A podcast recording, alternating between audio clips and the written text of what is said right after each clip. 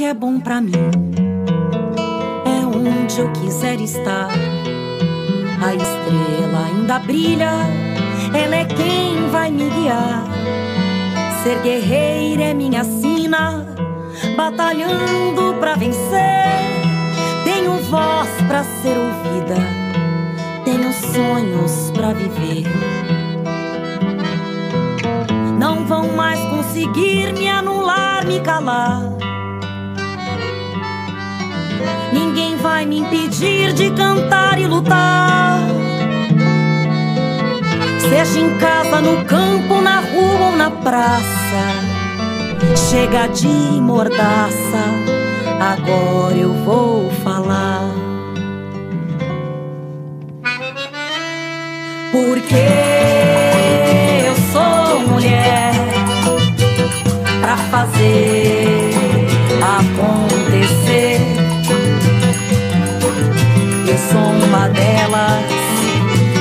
Elas por elas, ocupando os espaços de poder.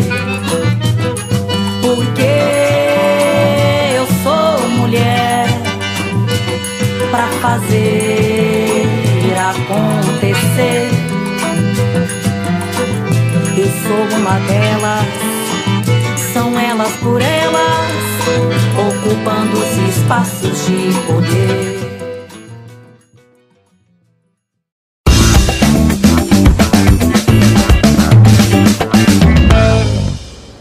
Boa tarde, sejam muito bem-vindas à TV Elas por Elas Formação, o programa do PT para a preparação e formação das mulheres para a disputa política. Eu sou a Mariana Jacob, esse é meu sinal em Libras e eu tenho encontro marcado com você de segunda a sexta-feira, sempre às quatro da tarde, aqui na TV PT e na Rádio PT. No TV Elas por Elas Formação de hoje, a secretária nacional de mulheres do PT, Anne Moura, conversa com a advogada Priscila Pamela dos Santos sobre violência psicológica. Na sequência, eu converso com a psicóloga, membra do Setorial Nacional de Saúde do PT, sobre saúde mental. Mas antes, nós vamos para a aula de hoje, chamada Resistência à Saúde Integral da Mulher, a saúde física, emocional e mental, feita pela médica sanitarista, professora universitária Karine Calife. Vamos assistir.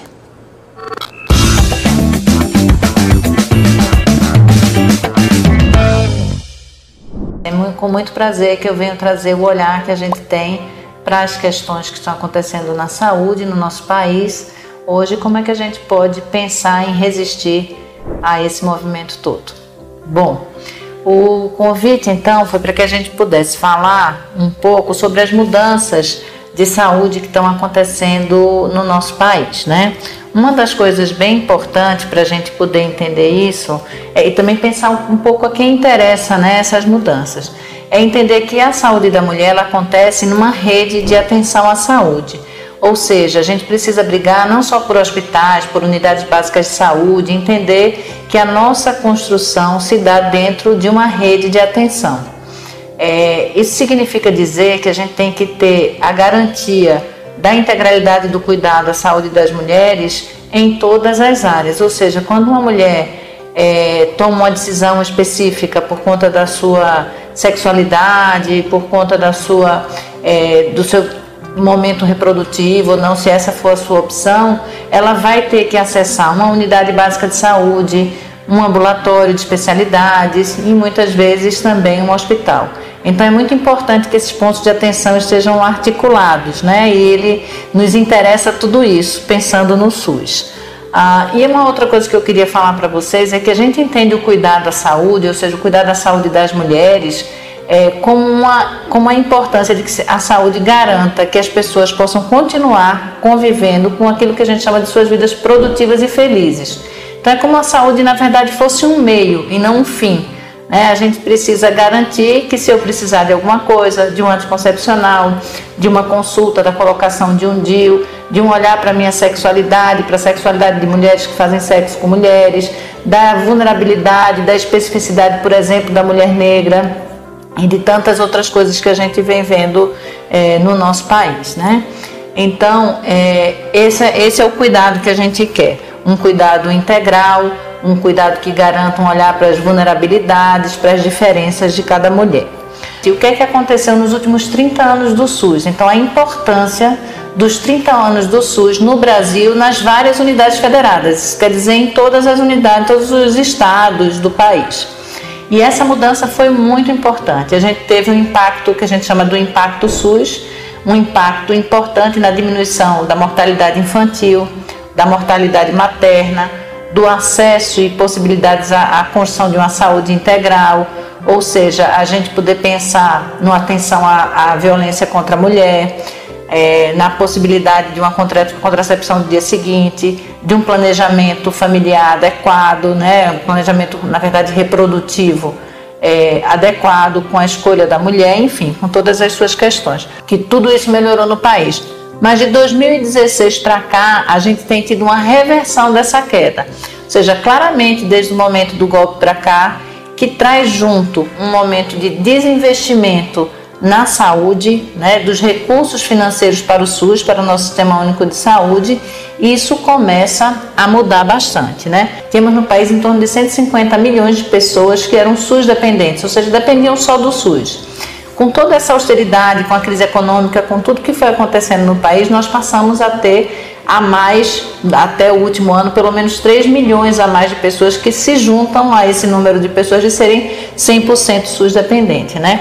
Então o Brasil está assistindo a esses aumentos e as quedas de cobertura e a gente vai tendo problema no risco de surgimento a epidemias, vocês estão vendo aí o que está acontecendo com o sarampo, coisas que já estavam controladas no passado, mas que a gente com esse desinvestimento vê voltar a acontecer. Então, um dos motivos também que estou aqui com vocês é poder entender e pensar que é nosso dever evidenciar essas questões, aquilo que está acontecendo no nosso país. Entre essas questões, a gente tem, por exemplo, o aumento da mortalidade materna, que é um dos indicadores mais importantes em relação é, ao desenvolvimento de um país, porque a mortalidade materna é um tipo de mortalidade materna é a morte de mulheres por qualquer razão é, é, vinculada ao fato da gestacional, seja a gestação até o fim ou não um aborto, por exemplo, uma morte por conta de um aborto, ela entra numa, é, numa categoria de morte, morte materna, uma morte no puerpério. Então, é uma morte que a gente diz totalmente evitável, que não é para acontecer.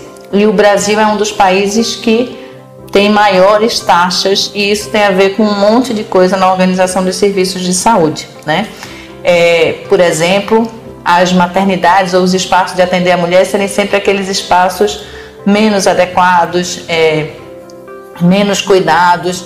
E uma coisa importante quando a gente pensa nesse impacto da diminuição do SUS e tudo mais, né, é a gente saber que houve um aumento da mortalidade prematura, isso para todo mundo, entre, entre doenças crônicas para pessoas de 30 a 69 anos, um aumento de suicídio, que é muito maior em mulheres, um aumento da mortalidade materna, como eu falei, mas uma coisa importante dizer é que é especialmente em mulheres negras, fazendo aí essa vinculação que a gente tem, tem uma grande pensadora Eliette Safiotti, que ela falava de uma coisa que é a teoria do nó, que ela diz que está diretamente ligada à diminuição de desigualdade quando você olha para as questões de gênero, para as questões de raça, cor, né, e para as questões de classe social. Então não é que uma coisa se sobrepõe à outra, mas isso vai se potencializando, ou seja, vai piorando, vai aumentando se a gente não olha com cuidado para a diminuição de todo esse tipo de desigualdade em torno de 60% das mortes maternas que seriam evitáveis são de mulheres negras. Então a gente também tem que olhar para essa população, entender o que é está acontecendo. Ah, então a gente trabalha com uma coisa que a gente chama uma tese que a gente chama de sobrecarga do SUS. Então é claro que se um monte de gente deixa de ter plano de saúde e volta para o Sistema Único de Saúde, se a gente para de ter é, recursos né, de financiamento, tudo isso é, vai impactar no que a gente chama de sobrecarga do SUS. E o que é que acontece? O desemprego, a redução da renda média, o aumento da pobreza extrema, a questão da violência, o estresse, depressão, tudo isso acontece cada vez mais em momentos de dificuldade, de crise econômica e também de crise é, com o que seriam nossos ganhos. Né? A gente já avançou tanto em relação à autonomia das mulheres, aquilo que as mulheres têm direito de poder escolher é, o que fazer com suas vidas, como lidar com sua sexualidade, é, pensar até na questão mais geracional, essas questões. Então, isso é fundamental que a gente entenda, que é o que eu vou chamando aqui no nosso material, do que, é que as mulheres tem a ver com isso, né? As mulheres têm a ver que a gente defende uma saúde integral. E se você tem menos recursos, se você tem menos investimento, é, isso vai atingir diretamente a nossa saúde, a nossa saúde de várias formas. É, do ponto de vista psicológico, do ponto de vista de sobrecarga, de cansaço, de mais adoecimento, de mais infecção do trato urinário, de mais depressão, de muitas coisas que vão acontecendo quando a gente fala de saúde integral. Às vezes as pessoas nas políticas públicas organizam assim só a saúde que eles chamam materno-infantil. Então, e a mulher que decide não ser mãe? E a mulher que se relaciona com outras mulheres, né? E as outras questões, as outras vulnerabilidades. A gente tem que levar em conta tudo isso, que a mulher e a violência contra a mulher. Vocês sabem que a violência é uma das coisas mais é, tristes e importantes e que o Brasil é um dos países que tem maior taxa de feminicídio. Então, o que a gente diz quando a gente fala das diretrizes políticas, a atenção integral à saúde da mulher, a gente diz o seguinte, que os governos deveriam pautar uma saúde integral da mulher em todos os momentos da sua vida. Né? Seja criança, seja adolescente, seja mulher, seja quando tiver idosa, enfim, é né, nessa construção geracional em todos os sentidos, pensando na sua saúde física, mental, emocional e por meio da defesa e do fortalecimento do SUS, que é o SUS que nos aporta e nos dá suporte para isso. E é isso, né? O golpismo, a gente chama assim que o golpismo fascista, ele tem um projeto de desmonte do SUS e de terceirização do sistema de saúde. E a gente vai perder muito com isso. Todas as pessoas em qualquer classe social, com ou sem plano de saúde, sem o SUS, todos nós usamos o SUS, né? Quando a gente bebe água, quando a gente é, faz um atendimento, quando a gente toma uma vacina. Então, é, nos diz respeito a todos, né? Muito importante a aula da Karina, falando sobre a importância do SUS e da importância também de uma cobertura na saúde integral da mulher em todas as fases da sua vida. Esse é um direito de todas nós e as pautas públicas têm que garanti-lo.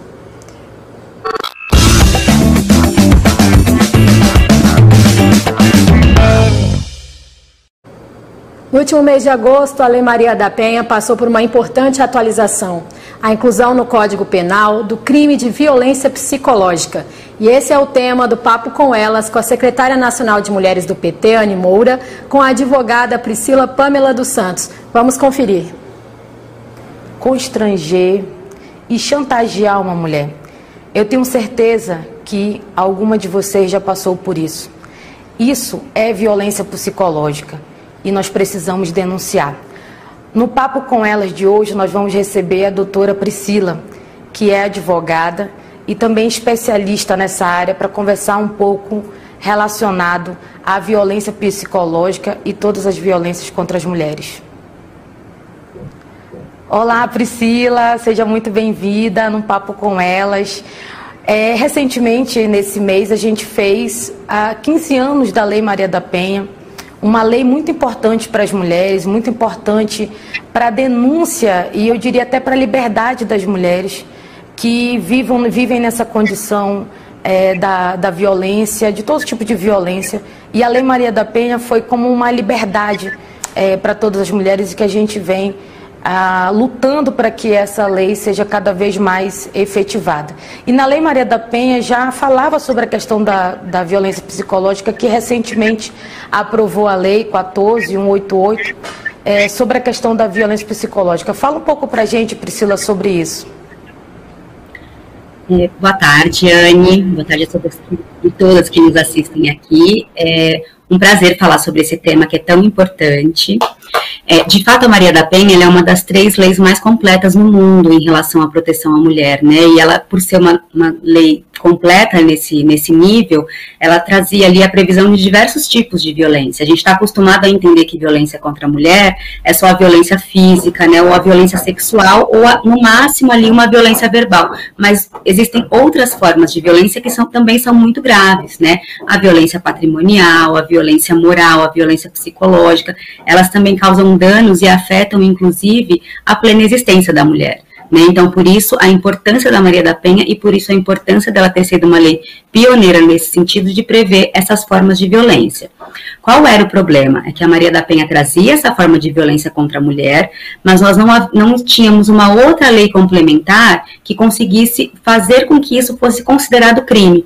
É, nós, é, por muito tempo, né, a advocacia, as mulheres engajadas vêm tentando enquadrar essa violência psicológica no crime de lesão corporal, porque, é, de acordo com a OMS, a, a saúde, ela é a integridade não só física, mas também a violência, a, a saúde psicológica. Então, no momento em que há ali uma agressão à saúde psicológica, nós estamos falando de uma lesão corporal.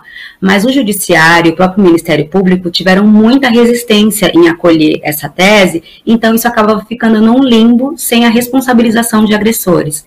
Então, é, foi muito importante, né, agora, a promulgação da lei, colocando meus pingos nos is para capitular, para não haver mais nenhum tipo de dúvidas acerca da criminalização da violência psicológica, porque é isso, ela assim como a violência sexual, assim como a violência patrimonial, assim como a violência moral, física, é, ela, ela, ela afeta a dignidade da mulher e ela afeta especialmente a plena existência, né, de, a, na, a mulher na sua, na sua plenitude, e a gente não pode mais admitir que nós sigamos sendo diminuídas nesse nível, né? Os direitos humanos da mulher precisam de fato serem implementados, senão a gente não vai mais estar falando nunca de uma democracia e de um mundo paritário.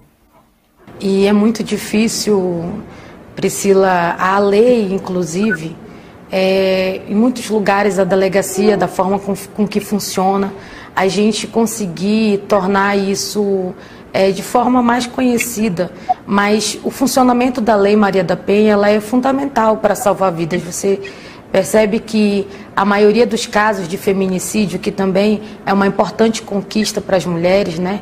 A lei do feminicídio é, são para relacionamentos que não que os homens não aceitam, relacionamentos por ciúme. Então, até a chegada do feminicídio, até chegar no feminicídio, tem todo um processo anterior. E a violência psicológica ela é o caminho dessa, é, dessa fatalidade, né, que chega até o feminicídio. Infelizmente, a gente tem é, percebido aí ao longo do, dos meses e esse ano também muito aumento do feminicídio muito grande.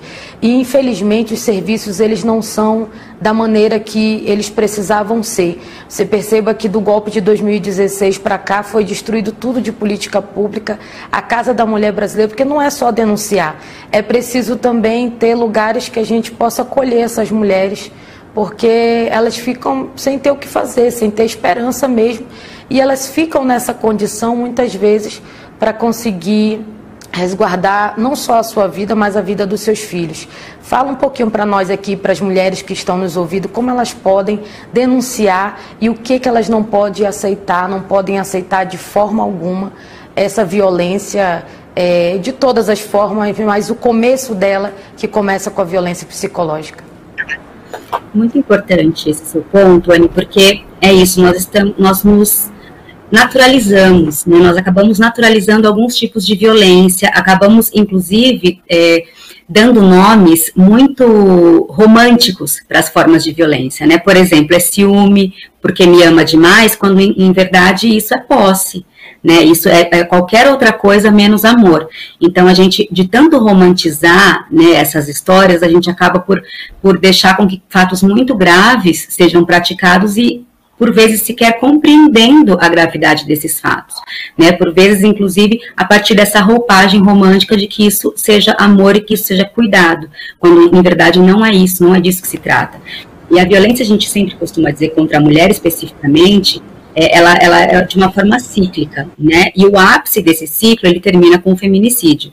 Então, ele não inicia de uma hora para outra já com uma agressão física, né? Então, é importante que as mulheres fiquem sempre muito atentas, porque se começa exatamente com excesso de ciúme, com controle de redes sociais, com afastamento de amigos e de familiares, para que as mulheres vão acabando de forma mais isoladas, para que elas não consigam ali dividir as angústias e dividir o que elas estão passando com outras pessoas. Aí, daqui a pouco começa com violência contra objetos, é jogar um telefone no chão para conseguir quebrar, quebrar algum objeto na casa, que assim, e aí dizendo, olha, é, não estou fazendo isso com você porque dia, mas aquilo também vai começando a trazer uma, uma sensação de insegurança e de medo. Então, essa, o, o homem ele vai caminhando é, para níveis, né? E isso vai aumentando. Depois vem os xingamentos, ele começa a xingar a mulher, né, a humilhar, né, ali a injuriá-la, difamá-la. E também, ao final, ele acaba atribuindo a ela esses xingamentos. Olha, a culpa é sua, porque se você não tivesse feito isso, eu jamais te xingaria dessa forma. Então, isso vai numa crescente. Depois disso, as violências físicas começam também a ser uma possibilidade. E, e enquanto esse ciclo não é interrompido, o perigo só aumenta. E ele acaba culminando, por vezes, infelizmente, no feminicídio. Né? Então, é muito importante que as mulheres estejam sempre alertas a qualquer tipo de sinal dessa forma, de, porque tudo isso é, são formas de violência.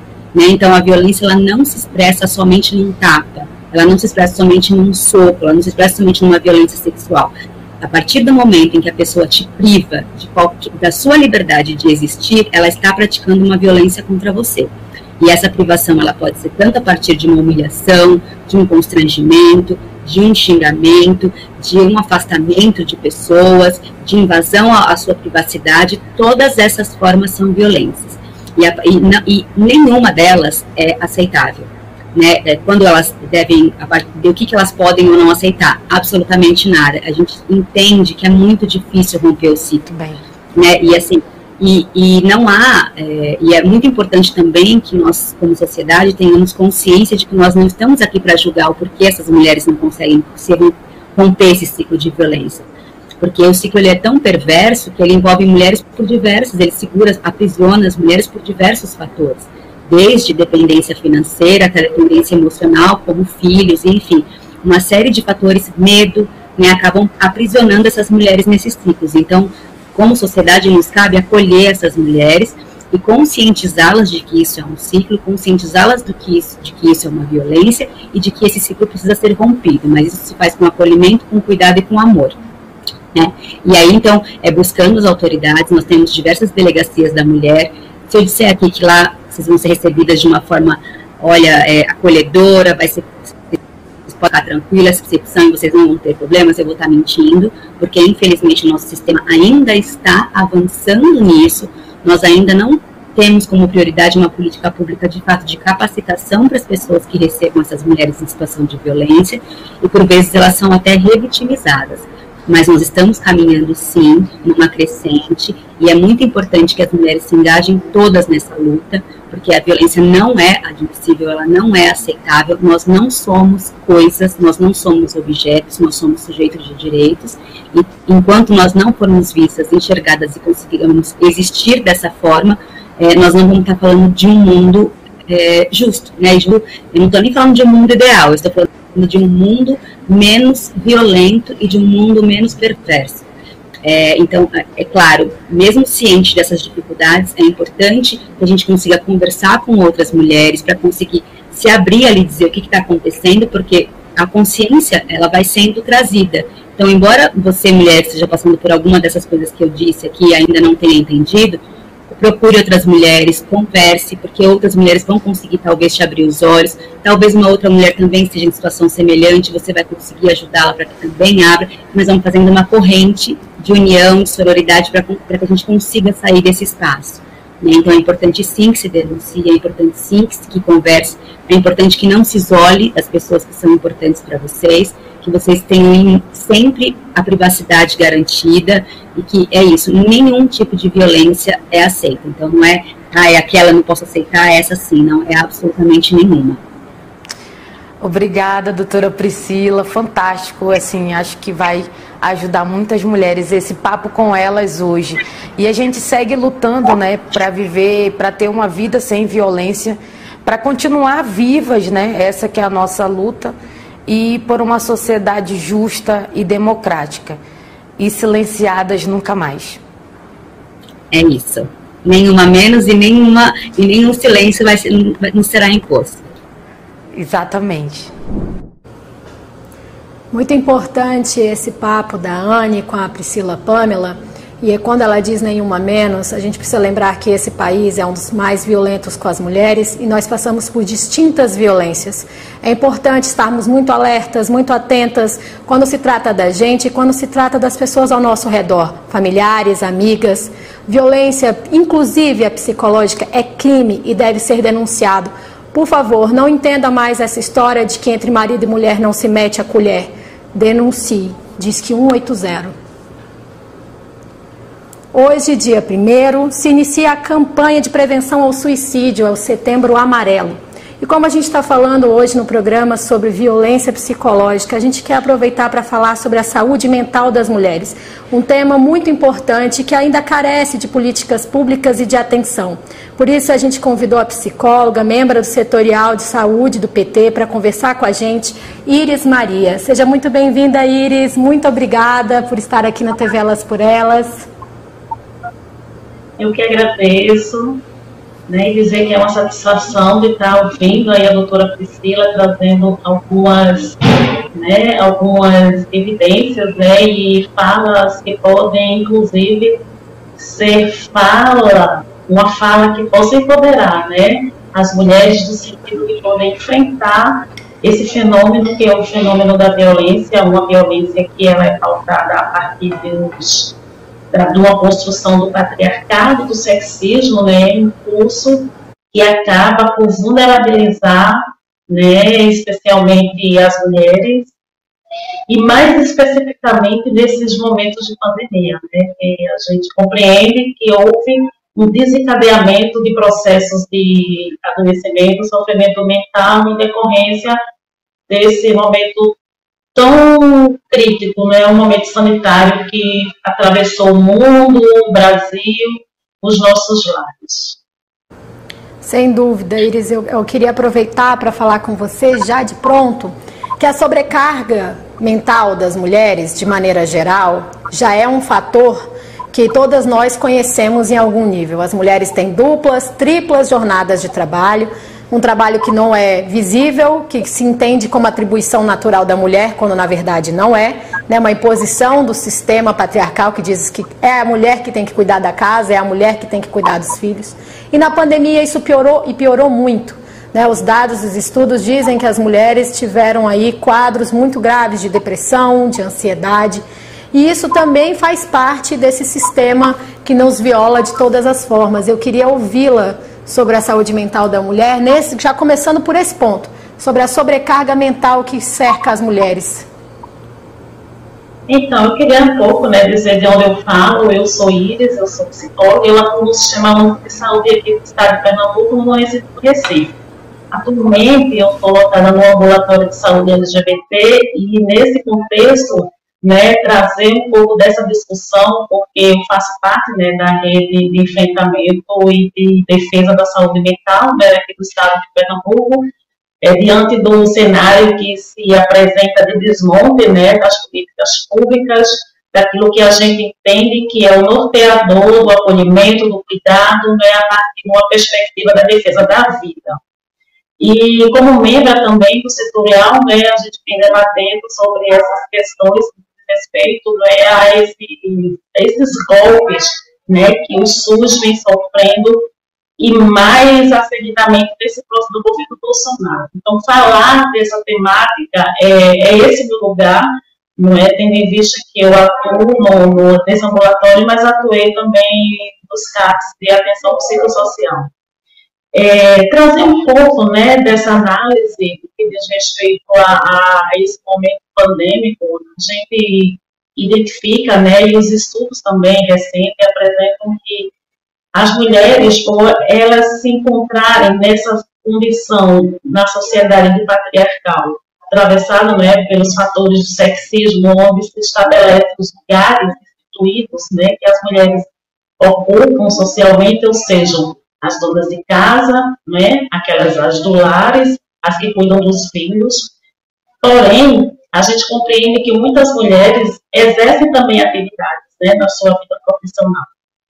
Então, o que chama a atenção nesse contexto de pandemia, o que chamou a atenção né, dos estudiosos, né, dos cientistas, é que essas mulheres, numa situação não, a partir do momento que ela sai do ambiente da rua, do trabalho, né, do transitar, por uma medida de contingenciamento circunstancial, ela acaba por é, desenvolver alguns problemas relacionados ao sofrimento mental, como depressão, ansiedade, né, insônia, entre outras, né, entre outros transtornos, inclusive as ideações suicidas, pelo fato dela estar dentro de casa, né, ocupando espaços, triplos espaços de, de, de trabalho, né, da sua força é, laboral, ainda tendo que conviver muitas vezes com um companheiro abusivo, que dentro de um, de um momento da normalidade, digamos assim, no seu transitar, havia distanciamento pelo fato dela estar trabalhando fora de casa, mas nesse momento, né, que desde 2020 a gente vem vivenciando o que a gente denominou, que foi denominado enquanto medida é, o isolamento social, fica em casa, isso reverberou, na verdade, processos de, de sofrimento, porque essa mulher, ela se coloca nesse, foi colocada nesse lugar, não é? Muitas vezes para não perder emprego, muitas vezes para não ter dificuldades mais ainda na sua relação e para manter, né, essa estrutura, ela acaba por assumir uma sobrecarga e essa sobrecarga de trabalho e essa sobrecarga das relações abusivas, ela acaba por desenvolver esses processos de adoecimento. E o que chama a atenção é que o sistema único é, não estávamos, né, porque eu sou servidora, não estávamos, o sistema único de saúde, não estávamos preparadas, né, e preparados para fazer a contenção, não é, desses, desses afetos que acabaram por ser vulnerabilizados dentro daquilo que compreendemos enquanto saúde mental. Então, é preciso a gente pensar nas ações que possam estar acolhendo desse pós-pandemia, porque, na verdade, nós ainda estamos vivendo um momento, um momento crítico, inclusive. Iris, eu ia falar justamente sobre isso com você, porque saúde mental não é um tema que a gente sabe, todo mundo sabe, na verdade não é bem assim, tem muita discriminação, né? Muita gente que acha que depressão é coisa pouca, que ansiedade é bobagem, né? E não é, não é um trato simples. Mas tem políticas públicas para isso e eu fico me perguntando o que falta ainda nesse sentido. Né, você falou do isolamento, é, é absurdo que a mulher não esteja segura dentro da própria casa. Esse é um sintoma de um país que ainda não superou o machismo e é um sistema violento contra nós. Eu queria ouvi-la, você com a sua experiência, que políticas públicas ainda precisam ser feitas para esse abraço para essas mulheres, para esse acolhimento da, da saúde mental das mulheres. A gente entende que todo esse processo que foi construído nos governos né, de Lula e Dilma foram, é, foram processos que realmente vieram trazer a proteção. Né? A própria Lei Maria da Penha, né, as próprias leis que asseguram o direito dessas mulheres devem serem acolhidas e protegidas pelo Estado. Mas, em contrapartida, a gente hoje percebe que o cenário ele é contrário a isso. Quando a gente tem um governo né, que isso também é um desencadeador do sofrimento.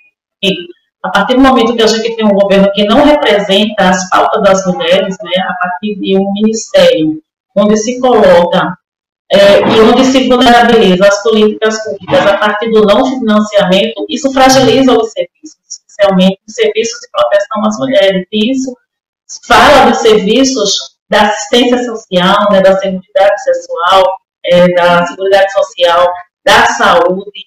Então, nesse sentido, a gente entende que isso acaba é, esvaziando muitos espaços, com ausência de profissionais, né, com a ausência de equipamentos que possam estar acolhendo, de fato, essas pessoas que precisam desse serviço.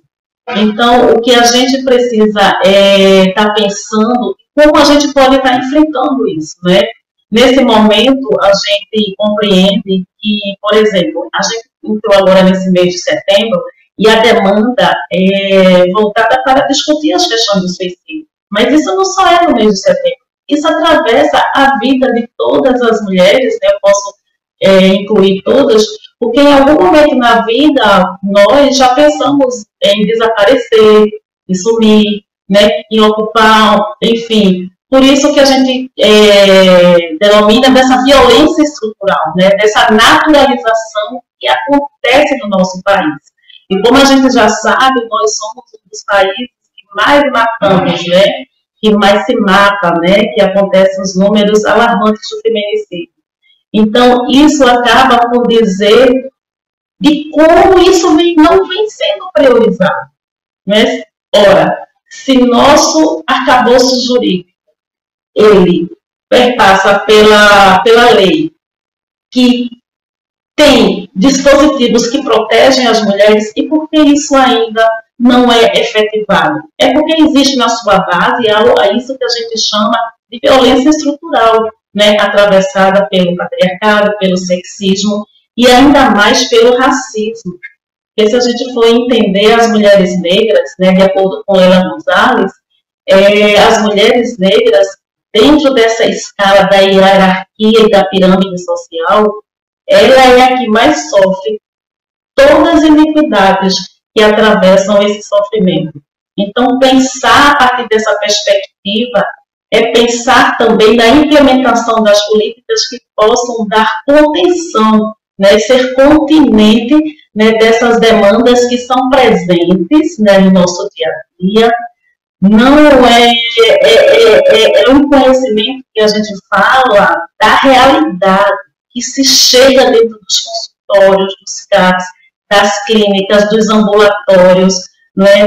de sofrimento real, e que às vezes o serviço ele não consegue justamente porque a rede ela está tão sucateada que a gente acaba criando até uma relação iatrogênica no que diz respeito a esse cuidado. Então é preciso rever todo esse processo, né, e poder implementar ações que realmente valorizem a vida dessas mulheres, né, da, da, a vida das nossas mulheres. E destas eu me incluo. Iris, muito importante a sua fala, é muito importante ouvi-la, você que está aí na base, a gente tem muito para avançar. É um, um, governo que realmente desmonta as políticas públicas e, sem dúvida, as mulheres, e principalmente as mulheres pretas, estão na base da pirâmide social do nosso país, carregando essa estrutura que no topo ainda existe o homem branco. A gente tem muito para lutar. Obrigada, Iris, pela sua participação no TV Elas por Elas. Espero te encontrar em outra oportunidade, viu? Eu lhe agradeço e a gente tem que continuar o nosso projeto em defesa da vida, né? Então, de mãos dadas, de mãos juntas, seguiremos, não é, em marcha até que todas sejamos livres, né? Temos a liberdade de transitar sem nos sentirmos ameaçadas. Muito obrigada. Com certeza. Obrigada, Iris. TV Elas por Elas Formação de hoje fica por aqui, mas eu espero você amanhã. Temos muito mais conteúdo para te mostrar, para você aprender conosco. Segue a gente nas redes sociais, aproveita para ficar por dentro do que rola aqui no TV Elas por Elas. Na nossa playlist no YouTube tem todas as aulas e todos os programas na íntegra. Eu te espero amanhã de novo às quatro da tarde aqui na TV Elas por Elas. Até lá!